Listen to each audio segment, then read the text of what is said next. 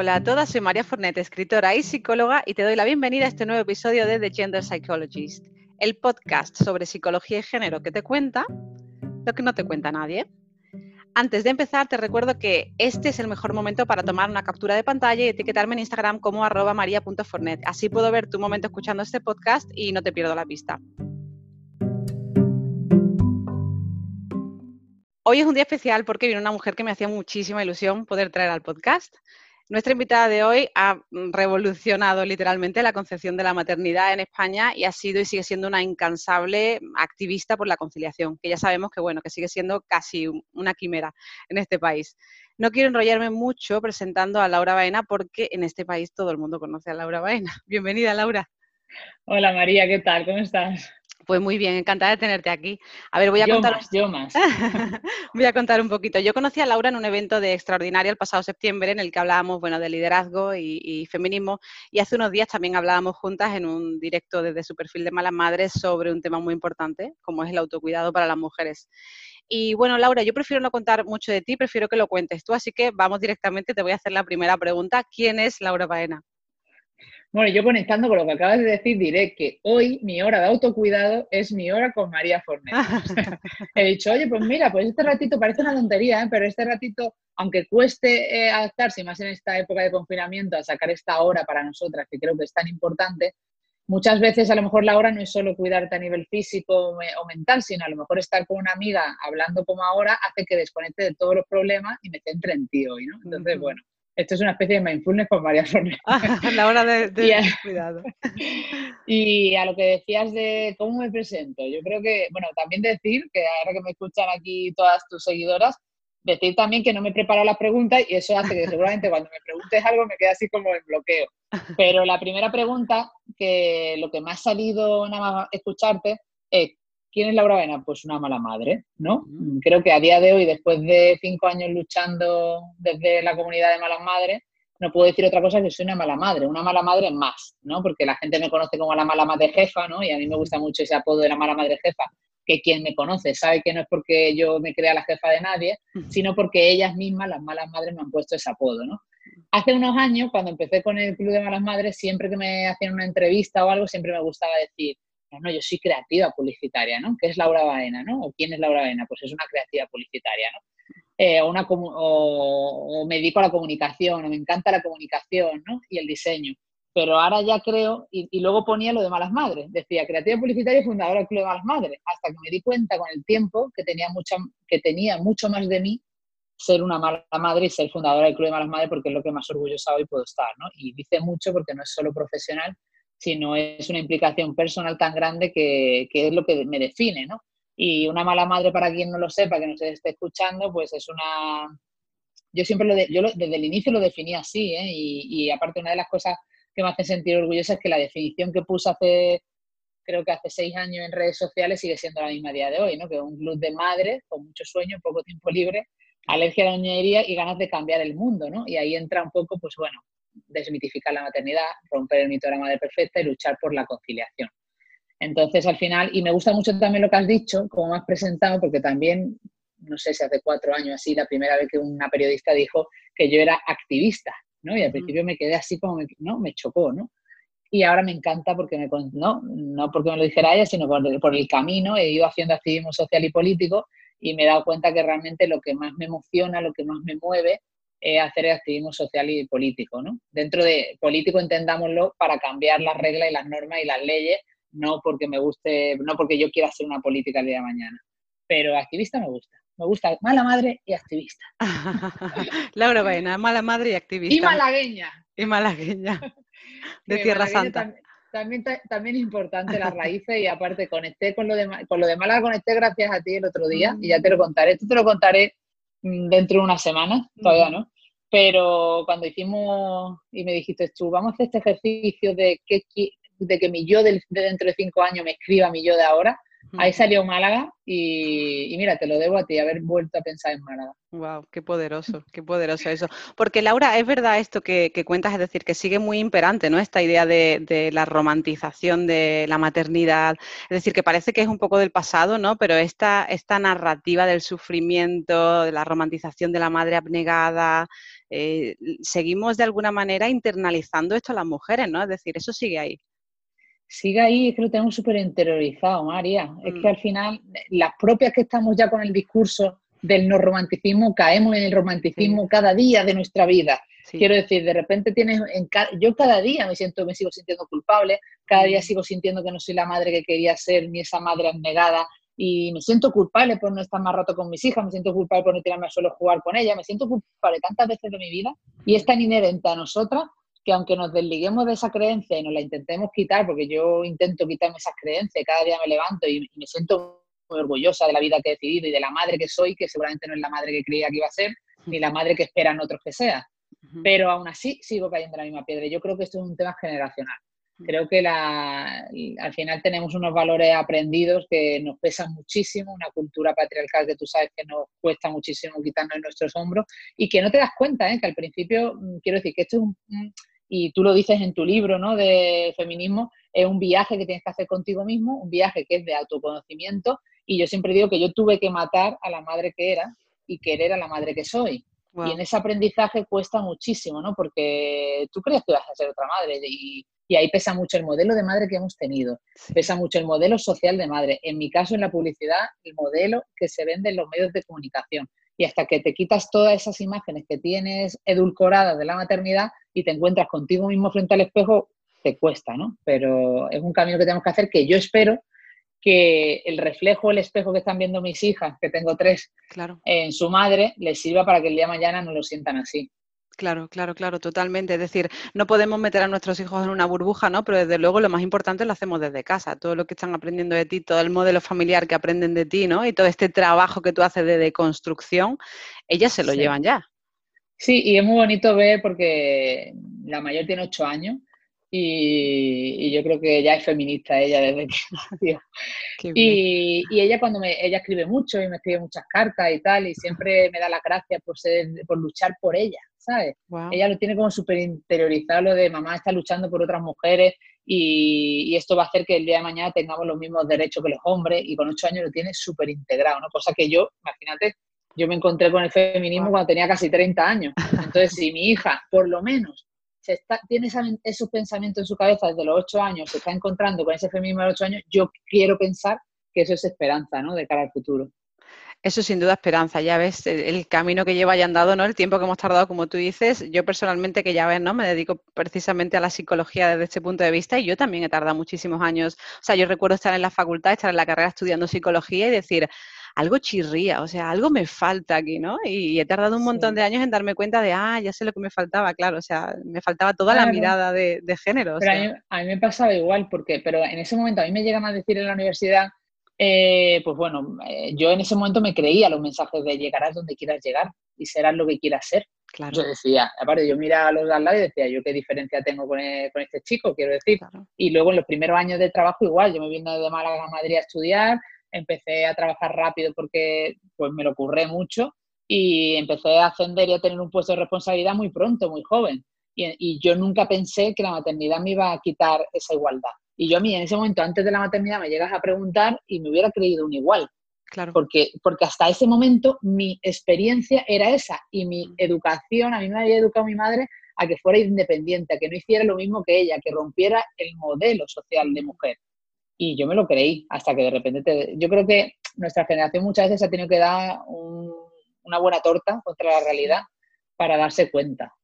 Porque los datos vienen a decirnos además esto, Laura, o sea, confirman exactamente tu experiencia individual, que no es una experiencia individual, que, o sea, vienen a confirmarnos esto, ¿verdad? Que, que realmente la brecha real, donde empieza, o sea, donde se produce un cataclisma y una diferenciación brutal eh, en la brecha, digamos, es cuando, cuando las mujeres deciden ser madres. Sí, eso fue algo que fuimos estudiando después, claro. Cuando yo, yo fui madre y de repente me di cuenta no solo de lo que decíamos antes, de la imagen eh, romanticista y idealizada de la maternidad, que no era real, y, empecé con un diario personal a contar un poco mis, sentimientos de mala madre, de cómo no conectar con ese modelo real de maternidad, pero ahí todavía no me había dado cuenta de, esa brecha de, que no solo se estaba destapando esa realidad, sino que también se estaba destapando la realidad social de la brecha salarial, de la desigualdad y de la brecha de género, ¿no? Entonces, ahí realmente yo lo que hice, yo empecé a desahogarme en Twitter como mala madre porque tenía pensamientos impuros de mala madre y porque no creía que tuviera que renunciar a mi carrera profesional por la que había luchado por ser madre, no lo podía entender y a la vez también pues no me veía eh, siendo una madre abnegada que dejara sus aficiones, sus hobbies, sus creencias, sus sueños por ser madre. Entonces yo estaba con continuo conflicto. A la vez no quería dejar de ver a mi hija, yo no quería una profesión como era la publicidad que me hacía no ver a mi hija, ¿no? Hasta la noche. No quería eso tampoco. Pero poco a poco me fui dando cuenta de eso, lo compartí en redes sociales y lo que me encontré es que no estaba sola. O sea, es decir, a mí lo que me dicen las malas madres es gracias porque no estoy sola, pero es que la que, la que tiene que agradecer soy yo, porque gracias a la comunidad me di cuenta que no estaba sola, que no era un bicho raro y que no era la única que se sentía así. Entonces, a la, a la, hora de empezar a contar mi historia, llegó un momento, porque yo empiezo a contar mi historia antes de renunciar a mi carrera profesional. A los dos años, yo fui madre y a los dos años renuncié a mi carrera profesional como publicista porque era insostenible, ¿no? No se podía compatibilizar ni conciliar la vida familiar y laboral. Y entonces, para no renunciar a ver a mi hija, renuncié a mi carrera profesional. Que eso me parece importante porque luego cuando la gente ve que yo lucho por no renunciar o digo, yo no renuncio, ¿no? Y me vengo arriba, se piensa las madres, bueno, pues yo tuve que renunciar. Y digo, ya, ya, sí, vamos a tener que renunciar, pero hay que luchar por no hacerlo, ¿no? O por no repetir ese, ese mismo patrón. Y entonces lo que me di cuenta es eso, que al ser madre se destapan todos los roles tradicionales, que de repente el cuidado sigue cayendo en los hombros de la mujer, las tareas domésticas familiares, la corresponsabilidad no existe en España. Y esto poco a poco empezamos a estudiarlo con un primer dato, porque el primer dato que sacamos en la asociación Yo no renuncio para la conciliación fue que 8 de cada 10 mujeres no pueden conciliar y que solo teníamos 54 minutos de tiempo libre al día, que muchas veces te pueden ir en un atasco, en una rabieta de tu hija o en que te duches eh, es decir, que literalmente no teníamos tiempo, ¿no? con el valor que tiene el tiempo, y que, y que evidentemente ahí había una desigualdad y una brecha de género con respecto al hombre, eh, pues ahí empezamos a estudiar esto, ¿no? Y nos damos y me doy cuenta que ese yo no renuncio no solo me identifica a mí, sino que un sentimiento individual, como tú decías, conecta con una necesidad social de que alguien dijera esto, ¿no? Y entonces ahí pues empezamos a estudiar más seriamente todo el tema de la conciliación, nos topamos después de la conciliación, nos topamos con la corresponsabilidad y nos damos cuenta de eso que tú dices, ¿no? De cómo la maternidad es un antes y un después, porque seis de cada diez mujeres renunciamos a nuestra carrera profesional a ser madre. O sea, no solo renuncié yo, es que seis de cada diez renunciaban. Y esto, por desgracia, María, antes del confinamiento. El confinamiento se va a llevar por delante a muchísimas mujeres que van a renunciar y eso es lo que estamos ahora también estudiando, trabajando y visibilizando. ¿Me cuentas un poquito más de esto, Laura? Porque, bueno, eh, estamos, o sea, tú has dicho al principio de, la, conversación, ¿no? Que no habíamos mirado las preguntas tal y las preguntas ya las hemos dejado y estamos aquí, yo te voy siguiendo. Así que me gustaría escucharte un poco precisamente qué va a ocurrir con, con, bueno, con, qué va a ocurrir con las mujeres, tan simple como eso, qué va a ocurrir con las mujeres y más todavía con las madres, ¿no? Si no se cumplen los pactos de corresponsabilidad, qué va a ocurrir con las mujeres. Hoy leía, por ejemplo, una noticia, yo tengo una hermana que estuvo hace unos días aquí que, mm, que ella se dedica a la ciencia, ¿no? y tengo una hermana que estuvo precisamente en el podcast contándonos que bueno que muy probablemente en unos años veríamos una bajada enorme de publicaciones y de papers publicados por las mujeres precisamente por lo que está ocurriendo ahora mismo, ¿no? Y ya hoy leí una noticia que me mandaba ella confirmando que ya está ocurriendo, es decir, ya hay más hombres publicando artículos que mujeres. O sea, fíjate a la velocidad a la que lo estamos viendo. Entonces yo querría preguntarte a ti, ¿qué, qué va a ocurrir con las mujeres? ¿Qué va a ocurrir con las madres, con las malas madres? Sí, pues por desgracia, la verdad que una cosa que, mira, mientras lo hablamos se ponen los vellos de punta. Porque al, inicio del confinamiento, la segunda semana del confinamiento, nosotras ya lanzamos una encuesta que se llama Esto no es conciliar, que contestaron 12.600 malas madres. Fue una encuesta que duró muy pocos días, no queríamos que fueran más tampoco, porque, bueno, con esa muestra tenemos ya de sobra, pero queríamos sacar los datos rápidos para ver, para poner sobre la mesa que esto no solo era una emergencia sanitaria, sino que era una emergencia social también. En ese momento a lo mejor fuimos demasiado adelantadas en hablar de una cosa cuando realmente la, prioridad era la salud. Nos partimos de la base de que todos pensamos que la mayor preocupación de esta crisis es la salud y estar bien. Quiero decir, lo primero que no nos ha preocupado a todos y es lo que ha hecho que seamos responsables y que acatemos las normas y que, y que velemos por la salud no solo nuestra, sino de los demás. Pero es verdad que se veía venir una crisis social y económica. Y en ese primer momento analizamos cómo estaban llevando el teletrabajo las malas madres cuando tenían el privilegio, muchas hemos tenido el privilegio de poder teletrabajar y de que nuestra única misión fuera estar en casa.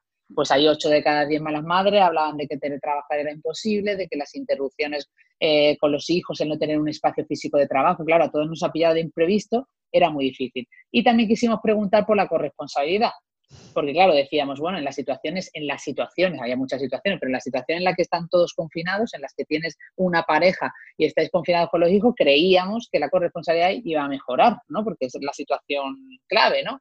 Eh, y, muchas, y muchas parejas, muchas familias que, son corresponsables, como la tuya, como la mía, pues esto nos turnaron o no podemos hacer ni este podcast, ni podemos trabajar, ni podemos sobrevivir.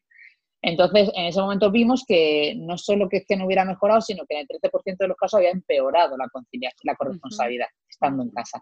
En el 60% de los casos se mantenía igual y no solo eso, sino que el 70% de las mujeres que contestaron la encuesta creen que no va a mejorar la corresponsabilidad a partir del confinamiento. Es más, eso es lo que estamos viendo y eso es lo que se está viendo. Del primer día de confinamiento ya hay mujeres renunciando. Ya hay mujeres que tenían puestos de trabajo presenciales que han tenido que renunciar para cuidar de sus hijos desde el primer momento en el que sabemos que quien renuncia siempre somos nosotras. Eh, empezamos un confinamiento en el que no se dio ninguna solución, ninguna medida de conciliación. Quiero decir, al final el, el gobierno, las empresas han esperado que cada familia nos organicemos y en una situación de crisis evidentemente es lo que hacemos, organizarnos de la mejor manera posible. Pero cuando de repente ya, porque claro, se ha favorecido el teletrabajo, en muchísimos puestos de trabajo se ha favorecido el teletrabajo hasta ahora. O sea, ahora ya cada lunes, desde el lunes pasado, vuelven al trabajo miles o millones de mujeres que ya no le están permitiendo ni facilitando el teletrabajo. Una de las cosas que ha demostrado esta crisis es que se puede teletrabajar y que muchas de las funciones que hacemos en la oficina se pueden hacer en casa. Pero ya está pasando que muchas empresas no están facilitando. ¿Por qué? Porque realmente eso es una, es un, en el BOE sale como una propuesta, el Estado favorece el teletrabajo o, ¿sabes? o apoya que se facilite en los, en los trabajos en los que se puede. Pero de ninguna manera es no obliga a la empresa a hacerlo. Entonces, si no quedan en libertad del acuerdo entre el empresario y el empleado. Entonces, ¿qué me están pidiendo? Bueno, recibo cientos de mensajes todos los días, ojalá pudiera leerlos y contestar todos. Alguna pequeña selección en stories en los que se ve eso, mujeres que tienen que volver al trabajo porque ya no les dejan teletrabajar pese a que su trabajo no es presencial. Y entonces, pues, ¿qué estamos haciendo a partir sobre todo de que vemos que los colegios han cerrado? que no se sabe si van a, no se sabe de qué manera van a volver en septiembre, pues la única salida de las madres es renunciar. Están renunciando muchísimas con una excedencia, porque una excedencia renuncia, con un permiso sin sueldo, con reducirse la jornada, las que pueden porque reduce sueldo y todo el mundo no puede hacerlo, o renunciar directamente total a su trabajo, con lo que sabemos que lo difícil que es el reemplazo después. O sea, hay situaciones, María, de verdad, totalmente dramáticas de familias que están dejando a los hijos y a las hijas con los abuelos, pese a que son grupo de riesgo, de familias que están, eh, de familias que están dejando a los niños solo, María. O sea, la de mensajes que me han llegado de madres que están dejando a niños de 8, 10 años eh, o niños de 12 años a cargo de niños de 4 años solos en su casa. El otro día me, llama, me decía una madre que de 8 a 11 de la mañana, que es el momento en el que no, no se encuentran los padres porque cruzan los turnos, se quedan solos sus hijos. Sea, y no, tenían otra, y no tenían otra cosa que hacer. Entonces, desde aquí lo que no puede ser es que las familias nunca hemos sido prioridad, las familias, eh, las familias nunca hemos sido prioridad, ahora menos, y lo que está pasando es que la crisis está destapando lo mm. poco que hemos invertido en temas como conciliación, claro. lo, lo, poco que hemos invertido en igualdad. Es que vamos a dar pasos atrás en la igualdad, es que se van a, se van a destapar las desigualdades de género más que nunca. ¿Por qué? Porque además de que vamos a renunciar el que va, eh, en el caso de que yo teletrabaje y mi pareja, hombre, vuelva al trabajo, los hombres van a estar trabajando físicamente y presencialmente. El teletrabajo se va a quedar como una medida solo de la mujer y si es así, es discriminatorio. Entonces no es lo que queríamos. Nosotros queríamos el teletrabajo como medida de conciliación para todos y para todas pero eso no va a ocurrir. Porque además imagina, ¿no? Cuando lleguemos ahora de vuelta a las oficinas, si ellos vuelven a las oficinas y nosotras no volvemos a las oficinas, cuando llegue la hora de, ascender, cuando tengamos que, ¿no? Otra vez volvamos a tener problemas precisamente en las esferas del liderazgo. O sea, esto puede ser más Es que vamos a ser más invisibles, María. Claro. Porque vamos a estar invisibles en casa invisibles en casa encima, destapando una realidad porque saben perfectamente que estamos trabajando con nuestros hijos y nuestras hijas. Con lo cual, eh, cuando recibamos una llamada y estén llorando, como somos nosotras, se nos va a apartar. Y, aparte te pongo un ejemplo, al principio del confinamiento, cuando hicimos esta encuesta, me llegó un mail de una mala madre, que aparte me dijo que lo podía contar de manera anónima, que el jefe le decía que había detectado en la plataforma que estaba incumpliendo los objetivos y el horario de trabajo. Y que si seguía así, y va a tener que volver a trabajar presencialmente. No, no, esto es una situación de emergencia, aquí tenemos que corresponsabilizarnos todos. Esto es una responsabilidad social individual de todos. Claro que hay interrupciones, pero los objetivos se pueden cumplir dentro de que tú te adaptes a las circunstancias. Eh, evidentemente, aparte yo es que creo tanto que las madres hemos demostrado que mm, somos mucho más productivas, que nos organizamos mejor el tiempo, que es que tú lo has notado, tú y yo mismamente, ¿no? Es decir, de antes a después, quiero decir, aprendes a ser mucho más productiva. Entonces, que pasen esas situaciones me parece tan triste y bueno, y cada día, o sea, es que estoy recibiendo mensajes de, mal, de madres llorando todos los días sin saber qué hacer, sin dormir, con un estrés y un problema Qué horror. Increíble. Qué horror. Muchas renunciando por, por, necesidad, por obligación y muchas otras, yo siempre lo digo, ¿no? Incluso puede una pensar que una, que una renuncia de manera libre, ¿no? Y porque tiene sentido dentro de su propia pareja, pero algo en lo que yo incido mucho es en que las decisiones tienen un componente, o sea, una decisión que puede parecer íntima tiene un componente cultural innegable. Tú no tomas las decisiones dentro de una burbuja, de alguna manera a ti se te empuja a que tú tengas ciertas querencias, a que tú prefieras unas opciones a otras de manera laboral, a que tú tengas ciertas aspiraciones laborales y no otras, ¿no? Con lo cual, este también es un tema. Sí, eso es muy importante porque sobre todo es una de las cosas que nos encontramos muchas veces algún bloqueo con mujeres en algunas de las cosas que hacemos del Club de Malas Madres, ¿no? Porque piensan que están eligiendo libremente y como tú dices, es una elección condicionada por la cultura, por los valores, por la sociedad. Eh, ¿Hasta qué punto es libre, no? Ojalá. Yo quiero luchar para que el día de mañana no tengamos que renunciar y elijamos. Y si tu elección es cuidar y criar a tus hijos y cortar tu carrera profesional porque es tu elección, es estupenda, pero, pero que sea tu elección, que no venga condicionada por otras cosas, porque ya hemos demostrado, y en el, por ejemplo en el estudio Somos Equipo, demostramos que pese a tener, pese a ganar, tener los mismos ingresos un hombre y una mujer pareja, sigue renunciando a la mujer. O sea, que no es ni siquiera una cuestión económica a la que muchas veces eh, se agarran muchas mujeres, ¿no? De claro, como él gana cuatro y yo gano dos, pues tengo que renunciar yo. No, aun en el caso de ganar más las mujeres que los hombres, seguimos renunciando nosotras. Y ese es el peso que al final está dejando ahora mismo el Estado y las empresas nos están dejando desprotegidas, están haciendo que la familia no seamos una prioridad y se están olvidando realmente de que los niños y las niñas son el futuro de esta sociedad porque no están dando soluciones, están dejando en nuestra mano la responsabilidad y la única resalida es la renuncia. Entonces, estoy con tu hermana, o sea, no solo va a haber menos casos de, mujeres que escriban, sino es que vamos a desaparecer de muchos sectores y a ser invisibles y a dar pasos atrás por culpa de una crisis sanitaria que, ojo, que nadie quería. Quiero decir, nadie quería esta crisis, pero lo que yo digo es que si hubiéramos llegado a esta crisis preparados, si hubiéramos invertido en los sectores donde menos se invierte, educación, sanidad, conciliación, estaríamos más preparados.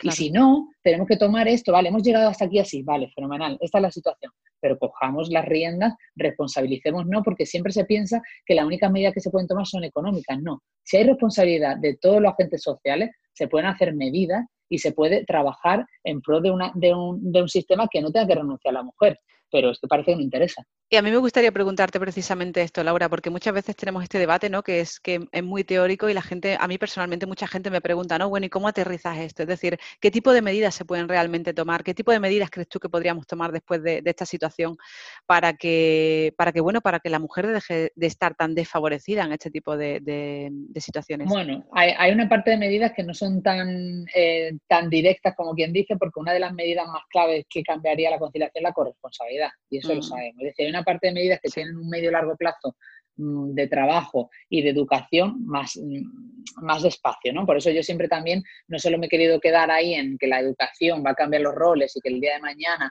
eh, pues educar en feminismo, que tú luchas tanto, eh, ayudará a que el día de mañana no seamos nosotras las que carguemos con los cuidados y sean más hombres referentes los que cuiden, los que se cojan una reducción de jornada, cuando el 90% de reducción de jornada se coge una mujer, los que cojan excedencia, es decir, los que renuncien, entre comillas, en cierta medida hasta que el sistema cambie, pues eso ayudará. La educación, la corresponsabilidad, la responsabilidad individual, porque a mí muchas veces cuando me dicen también que qué va a hacer el gobierno, Laura, y qué, te han dicho los políticos y tal, y digo, bueno, aquí también tenemos una responsabilidad individual y social, que en tu casa también haces mucho trabajando la corresponsabilidad y demostrando que el cambio comienza en cada uno de nosotros. Yo eso aunque parezca como muy más abstracto, es muy importante. No nos podemos olvidar de eso y no dejar solo el peso en las medidas concretas. Medidas concretas hay muchas. Para mí es fundamental que en estos cuatro meses de aquí a septiembre se esté trabajando eh, el, gobierno con la comunidad educativa hablando de cómo legislar esto y cómo preparar los colegios para ese cambio. Me parece mucho más importante eso que, que nos hayan estado haciendo de maestros a todos los padres y madres que estamos desquiciados, estresados, teletrabajando sin sentido para poder sacar dos meses más de curso. Yo hubiera puesto a toda la comunidad educativa a trabajar en el modelo de septiembre. Y esos son recursos y esos son maneras de poder enfrentarnos a un, a un derecho constitucional del niño, que es la educación. Es que no estamos hablando ya, evidentemente no queremos poner en riesgo. Evidentemente los colegios, lo que ha pasado con la conciliación es que hasta ahora los dos pilares de la, de la no conciliación eran los abuelos y las abuelas y los colegios y las escuelas infantiles. En el momento que esos dos pilares, que no son conciliación, fallan, la única respuesta es la renuncia de la mujer, porque somos las que renunciamos. Entonces, claro, eh, está, claro y está claro, y desde aquí a todas las maestras, de toda la comunidad educativa que nos escuche, nadie está diciendo que los colegios sean en una medida de conciliación, porque los colegios no son para cuidar, son para educar. Y eso lo sabemos. Pero hasta ahora la realidad es que muchas mujeres trabajaban en el horario escolar de sus hijos. Claro, claro. Claro, que estamos hablando de muchos niños. Claro, alargando extraescolares y alargando ratitos más porque era la única manera de poder trabajar, porque no existe la conciliación real. A la conciliación real, pues es que tenemos que quedarnos con un aprendizaje en positivo y en la encuesta de esto nos concilia lo decíamos, el teletrabajo se ha demostrado que en muchos sectores es posible. Antes de la crisis solo un 18% teletrabajaba o tenía posibilidad de teletrabajo y un día cada X o tal y normalmente siempre en femenino. Es decir, se ha demostrado que el teletrabajo es una buena opción, pero lo que no se puede quedar es a voluntad del empleado y del empresario. Esto es como el 17 de marzo del año pasado, de 2019, se aprobó eh, por decreto ley el decreto ley de la adaptación de jornada. Se supone que tú como trabajador podías adaptar tu jornada. Pero mm, a día de hoy, un año y pico después, nadie sabe cómo se hace. La mayoría de las estaciones de jornada acaban en demanda porque queda la voluntad. Si tú si le preguntas a tu, a tu jefe o a tu empresa, oye, quiero mi jornada, no, no se puede. Vale, ahí, ahí hemos llegado. Quiero decir, no es, un no es un derecho porque no está por ley. Entonces, esto yo siempre me acuerdo de, Beatriz Becerra, que es eurodiputada que conocí cuando viajé a Bruselas en, en Día de la Mujer de hace dos años. Ella decía que las cuotas, ¿no? Ella es partidaria de las cuotas, yo también soy partidaria de las cuotas, estas son las propias cosas que uno aprende por el camino, que si nos lo llegan a decir en la universidad decimos cuotas no, que yo soy bastante, bastante válida para ser una cuota, con el tiempo te das cuenta que como la sociedad no está preparada para que haya más mujeres líderes y para que haya más mujeres en la mesa, pues hay que trabajar las cuotas. Claro, hay que forzarla, claro. Y ella lo decía, ella decía, esto es una medida correctiva. Claro. Durante un tiempo. Esto es como cuando te pones un aparato de dientes, es durante un tiempo. Luego, cuando la sociedad esté preparada para esto, ya eso lo dejaremos a un lado. Pues esto es igual, el teletrabajo tiene que ser por ley y hay que legislar el teletrabajo para que, y sobre todo en una situación de emergencia, de estado de alarma como este, que estamos todavía en fase 0, en fase 1 y en estado de alarma, no se puede estar dejando de teletrabajar cuando llevas teletrabajando dos meses, cuando realmente no hay, no hay, no hay razones, es decir, no hay razones de peso para que esa empresa deje, deje de que esa trabajadora ya no pueda teletrabajar. No hay razones de peso, porque se ha demostrado que era eficaz y que se podía hasta ayer. Ahora ya no es válido el teletrabajo. Eso hay que legislarlo y eso está en manos del gobierno. Por, durante este tiempo por lo menos hasta que vuelvan los colegios, hasta que se sepa cuál es la situación a largo plazo. Y luego además, pues eso, también lo que te digo, la, jornada, la estación de jornada, es que ahora estamos en el momento de hablar de flexibilidad de verdad. Hay que hablar de flexibilidad de verdad. Y para eso hay que legislar. Por eso hay que estar de la mano del activismo político, porque hay cosas que necesitan leyes que sean palanca de cambio, porque si no, no se va a cambiar. Y luego otra cosa también importante, pues evidentemente, en aquellos casos donde, la, donde el teletrabajo no sea posible, hay muchos trabajos presenciales, que si no están escuchando dirán, ah, claro. teletrabajo. Claro, Pero En, ese, en ese caso, pues ayudas, ayudas. Y no ayudas en plan, eh, como se hace en Alemania, por ejemplo, que por cada hijo te dan una ayuda económica. Yo no, estoy, yo no soy partidaria de eso a medio y largo plazo porque eso lo que hace es que la mujer renuncie y no vuelva nunca a trabajar. Para mí es importante que esa ayuda enriquezca al país. Y esa ayuda puede enriquecer al país, pues mira la de cuidadores que se van a quedar ahora en paro, Marín. la de cuidadores que están en paro. Pues es que hay familias que a lo mejor necesitan un cuidado, pero no pueden pagarlo. Pues ahí es donde tiene que entrar el Estado. Esa ayuda no va a ir para, esa ayuda no va a ser dinero para la familia, Hmm. No, porque eso entonces ahí como lo legisla, sino que esa ayuda sea para contratar un cuidador, una cuidadora. Para favorecer el empleo, claro. Claro, aquí habrá gente que diga, no, no, es que yo no quiero dejar a mis hijos en cuidado de nadie. Bueno, pues si no quieres dejar a tu hijo en cuidado de nadie, entonces ya a lo mejor sí entra una libre elección, como tú decías, de que tú renuncias porque prefieres cuidar a tus hijos. Claro. Pero mm, son medidas que tienen que ayudar y que tienen que apostar y que estamos trabajando y aparte he estado trabajando toda esta semana con EMI de la mano para para ir bajándolas y que tengan realmente eh, sentido a nivel legal, ella es hmm. abogada, y darle forma para realmente eh, pues pasar a la acción, ¿no? Porque a mí yo sobre todo soy, soy una persona que llevo dos semanas hablando en medios, dando voz a todo este tema, la conciliación, llevo muchos años trabajando en esto, pero no nos, no nos queremos quedar solo ahí, sino queremos pasar a la acción y poner medidas sobre las mesas que realmente eh, obliguen al gobierno a tomar eh, un, camino. Qué importante todo esto que cuentas, Laura, porque, porque, bueno, porque a lo mejor quien no conoce bien el club piensa que el, que el Club de las Malas Madres se dedica, bueno, pues a, otras cosas, ¿no? Que no es, que, que, que, no tiene tan de cerca la bandera del activismo, ¿no? Del activismo político, del activismo social. Yo sé que em, no sé si ha sido este año o fue el año pasado, sacasteis un mensaje, ¿no? De yo soy feminista. Y a mí me gustaría preguntarte, ¿no? Porque yo sé que os siguen muchísimas, muchísimas mujeres. Y bueno, ya sabes que este es mi tema y cada vez que alguien dice yo soy feminista siempre te encuentras con muchas voces discordantes. Hay quien no entiende el mensaje, hay a quien no le gusta la palabra feminismo. Yo quería, yo querría preguntarte, ¿son las malas madres feministas? ¿Encajaron el mensaje? ¿Has recibido críticas por, por izar un poco esta bandera? Yo creo que somos feministas todas, aunque no lo sepamos, ¿no? como, eh, no lo sabes, pero lo eres. Porque realmente cuando ya aprendes el concepto de feminismo, cuando estudias el feminismo y sabes de dónde venimos y qué es lo que lucha el feminismo, que no es más que la igualdad, y hay que repetirlo, aunque parezcamos pesadas, la igualdad entre hombre y mujer, la igualdad de derechos y oportunidades, entonces entiendes que realmente somos feministas. Quiero decir, una comunidad que lucha por la conciliación, que lucha por la igualdad, que lucha por poner el nombre de la mujer que feminiza los mensajes porque hay que feminizarlo, ¿no? A veces me dicen, pues sí, es decir, lo que me estás preguntando a veces te encuentras.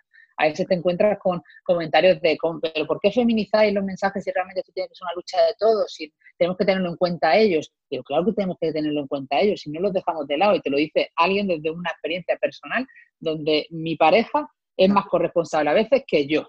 Quiero decir, eh, que a veces no hemos cambiado los roles porque la vida te cambia los roles. Hay unas veces que eres tú y otras veces él. Y una vez tiene que apostar él y otra vez tú o ya tu pareja, si es una mujer o un hombre, me da igual. Claro, porque por lo que luchamos eh, precisamente es porque no existan esos roles, ¿verdad? Porque que, uno puede hacer lo que quiera, una mujer puede ser lo que quiera, un hombre puede ser lo que quiera, ¿no? Exacto, ¿no? Que a mí yo también me he tenido que encontrar con muchos casos en los que eh, tendrías que haber sido hombre, ¿no? Porque a lo mejor de repente parece que yo soy la que, la que tiene el rol masculino por ser a lo mejor la que en un momento dado eh, mi pareja ha parado su carrera. Fíjate si no es un comentario misógino, ¿no? Claro, imagínate, ¿no? Sí, sí. Pero realmente porque, claro, porque nos faltan referentes, nos faltan referentes. Y en ese sentido, yo al principio me, encontraba con un tema que no me gustaba, pero que ya me estoy reconciliando. Que era cuando a lo mejor daba una charla o luego se me acercaban las malas madres después de una charla, me escribían un mensaje o lo que sea, me decían, Laura, con tu feminismo sí me siento identificada. Mm. Y yo al principio me cabreaba porque decía, pero ¿qué feminismo ni feminismo? Ese feminismo es el mismo.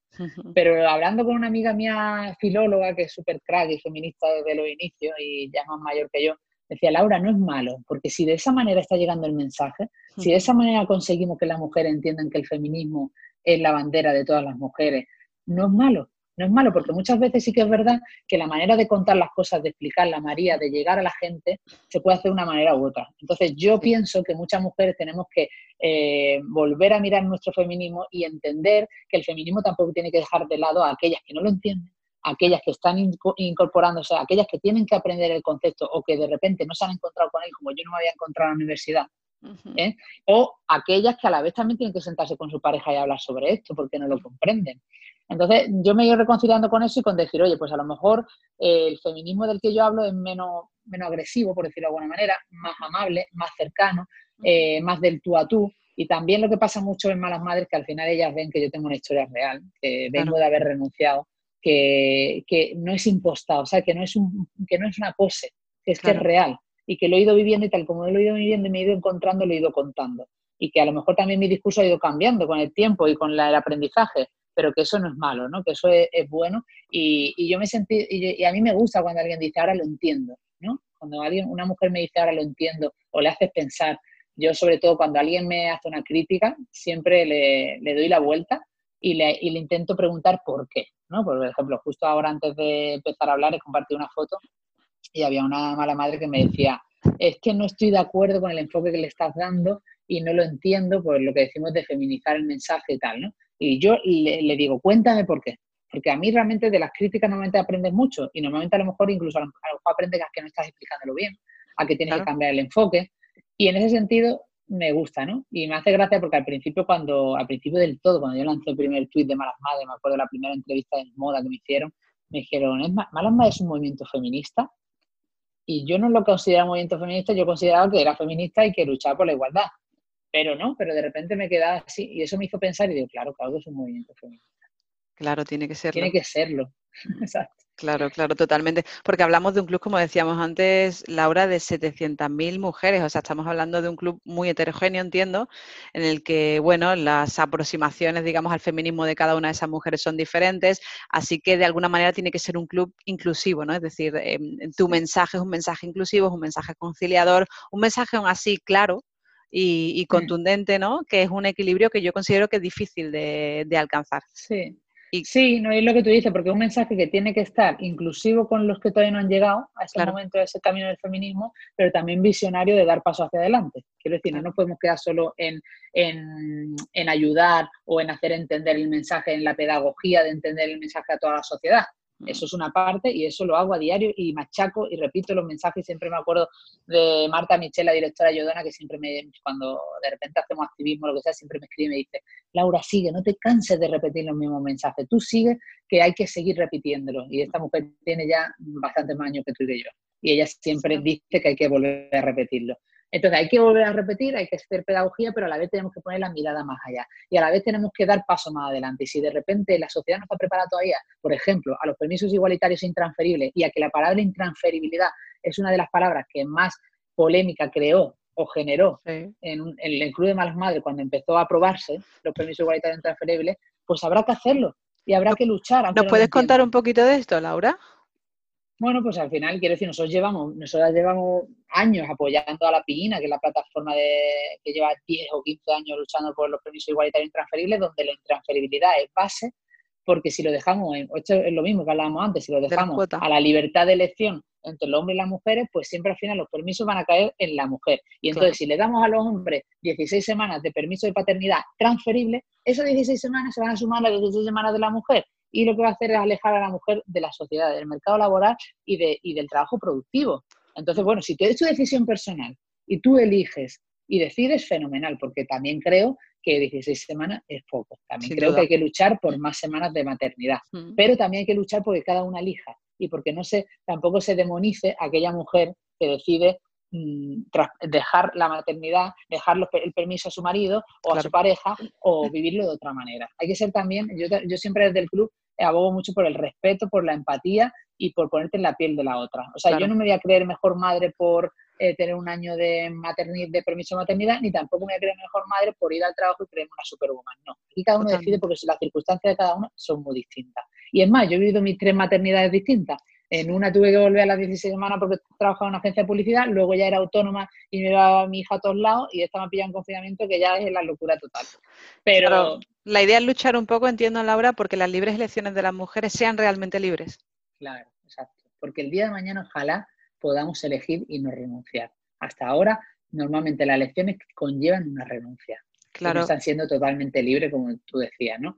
Entonces, bueno, ahí es importante, pues eso, trabajar en que esas medidas, aunque la sociedad no esté preparada, volvemos a decir lo mismo, tienen que ser medidas correctoras de momento determinado hasta que la sociedad esté preparada para que la igualdad sea una realidad.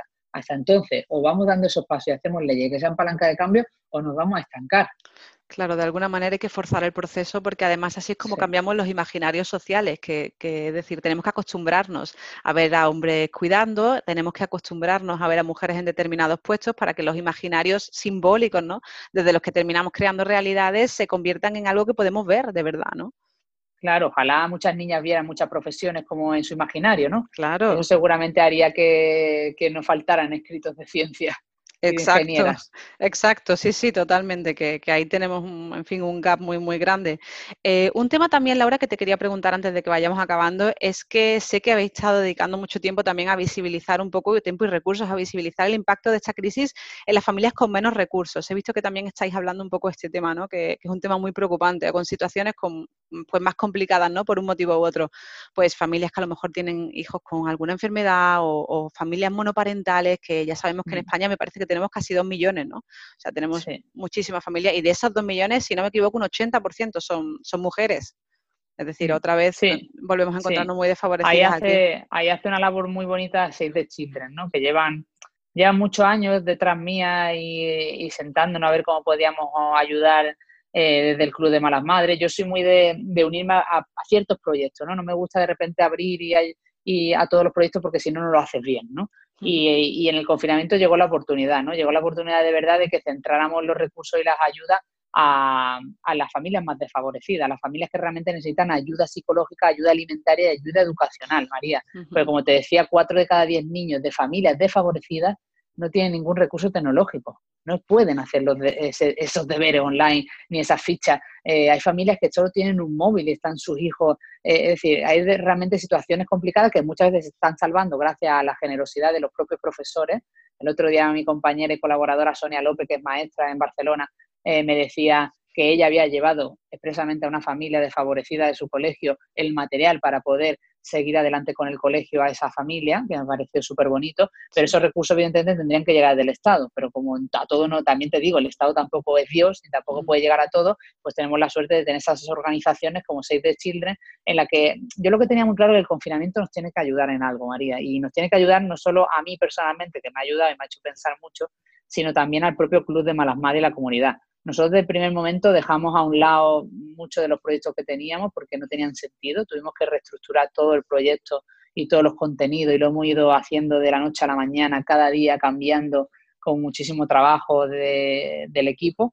Y una de las cosas era hacer cosas que realmente ayuden, ¿no? No solo en el contenido que hemos dado y en escuchar a las malas madres, que es lo que necesitaban en cada momento. Pues, por ejemplo, contigo el directo de cuidarse, el parar, el acordarnos que tenemos que estar nosotras ahí porque realmente si no, no vamos a poder sobrevivir a esta situación. Mm. También la parte también de ayuda, pues, por ejemplo, a Seis de Chile, ¿no? Entonces, quisimos en la parte de, ya sabes que tenemos una tienda que es la Soy Mala Madre y que tiene camisetas con mensajes que identifican a una generación y que empezó tan bonito como todo lo que empieza en el club, porque una mala madre un día dijo, quiero una camiseta con ese mensaje que, que puse en redes. Y a partir de ahí comenzó la, tienda y nosotros teníamos otro plan para la tienda este año, pero nosotros paramos la, colección y la producción que teníamos y decidimos hacer una colección desde el confinamiento, aparte porque la hemos hecho, diseñado, creado desde casa, con los medios desde casa casero, para poder ayudar a gente, ¿no? Entonces, bueno, sacamos la colección Resistiré como una mala madre. Qué bonito. con tres camisetas que tienen un 25% destinado a Save de Children. Ya hemos recaudado más de 5.000 euros y esperamos que sean muchos más para poder ayudar a esas familias desfavorecidas y sobre todo va a ese, a ese sector que tú has dicho, que son mujeres que viven la maternidad en soledad.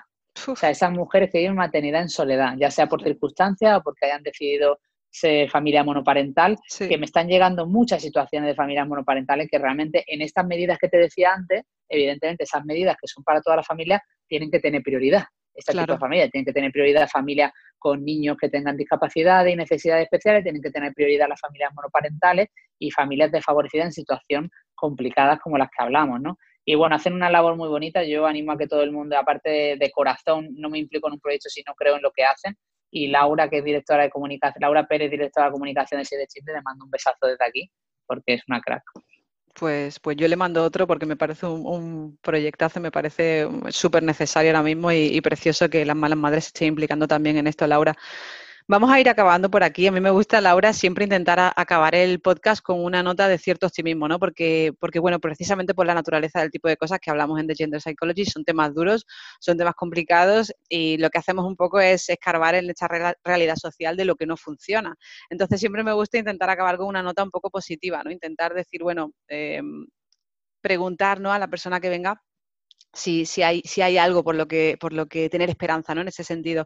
A mí me gustaría a ti concretamente preguntarte, ¿has visto algún cambio de tendencia, digamos, en la, en la manera en la que, desde que empezaste el club, en la manera en la que vivenciamos la maternidad en los últimos años? Eh, ¿Crees que vamos a mejor? ¿Crees que en el futuro, tú hablabas de tus hijas, ¿no? Por ejemplo, ¿crees que todo este trabajo que estamos haciendo va a cambiar? O sea, ¿crees que vamos demasiado lento? ¿Crees que hay más que podamos hacer? No lo sé, me gustaría dejarte la pregunta ahí. Bueno, pues siempre podemos hacer más y, y, el camino es lento, porque eso es así, pero yo creo que sí que estamos dando paso, que sí que hemos conseguido cosas y que sobre todo una de las cosas que me demuestra el confinamiento y que estoy viendo en la comunidad es que estamos más unidas que nunca, ¿no? O sea, se demuestra que la comunidad está más fuerte que nunca, que hemos necesitado mucho apoyo de unas a otras. Para mí es fundamental el juntas somos más fuertes creo de verdad que cuando la comunidad de mujeres se une y lucha por una misma causa, podemos conseguir todo lo que sea, porque de verdad creo firmemente y en positivo que hemos nacido para luchar y que las mujeres somos capaces de muchísimas cosas y lo demostramos día a día porque luchamos por no renunciar de nuestra carrera profesional ni a ver crecer a nuestro hijo, pese a todos los obstáculos que tenemos. Y yo siempre, es decir, aunque yo, yo soy muy luchadora y muy reivindicativa y, y creo que hay que luchar para conseguir las cosas, pero yo soy muy positiva, o sea, yo soy muy positiva y siempre pienso que las cosas van a ir bien, que si tú pones el foco en lo positivo te van a pasar cosas buenas, que si tú das, recibes y pienso en eso porque realmente, mm, y por eso siempre me gusta, quiero decir, yo empecé como tú mm, y como tantas malas madres emprendedoras, ¿no? Empezando con un sueño y una ilusión. Entonces, por eso cuando luego me, las madres me piden ayuda o quieren que esté o intento ayudar siempre que puedo de, una manera u otra porque realmente hay que dar todo lo que tú has recibido, ¿no? Entonces creo que más firmemente que nunca tenemos que ser una comunidad empática, que tenemos que respetarnos, que no me gusta cuando de repente pues sé que estamos pasando una situación complicada, que estamos tensos, que es complicado para todos, pero creo que ahora tenemos que ser más fuertes que nunca, ¿no? Y, por eso seguimos trabajando desde la asociación, que realmente es por y para ellas, porque si no, no tendría ningún sentido. Y, y, bueno, y hay que tener esperanza, ¿no? Porque yo creo que el confinamiento tiene que darnos cosas positivas y esta crisis tiene que ser en positivo, porque realmente va de... Yo quiero quedarme, a la gente dice que que la gente no cambia, ¿no? Y que vamos a ser igual de egoístas. Pues yo, yo quiero pensar que sí. Yo creo que pensar que esto sí está cambiando, que nos está haciendo pensar, replantearnos los valores y que, y que vamos a luchar por esas, porque esas niñas el día de mañana por lo menos no tengan que luchar para demostrar que son iguales, ¿no? Y que se dé por hecho, ¿no? Eso por lo menos. Y, y, luego decirle a todas las malas madres de aquí, a todos tus seguidores a todas las mujeres que podemos, que resistiremos y que, y que nada, que hay que seguir.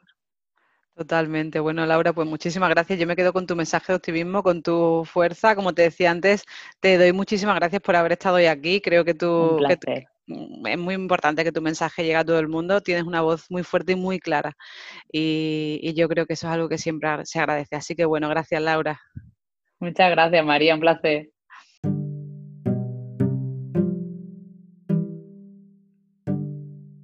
Y antes de acabar, aprovecho para recordarte que tengo una newsletter muy especial que te cuento por allí eh, más cositas, así que si te vienes a www.mariafornet.com te apuntas en medio minuto y allí te cuento de qué va todo esto. Y bueno, con esto sí que acabamos. Espero que te haya gustado este episodio, que compartas si es así, que dejes comentarios, estrellitas y todas estas cosas, que nos manden mucho amor para que puedas seguir generando más contenido como este. Me encuentras cada lunes con una entrevistada nueva y el último lunes de cada mes conmigo al frente and the gender psychologist.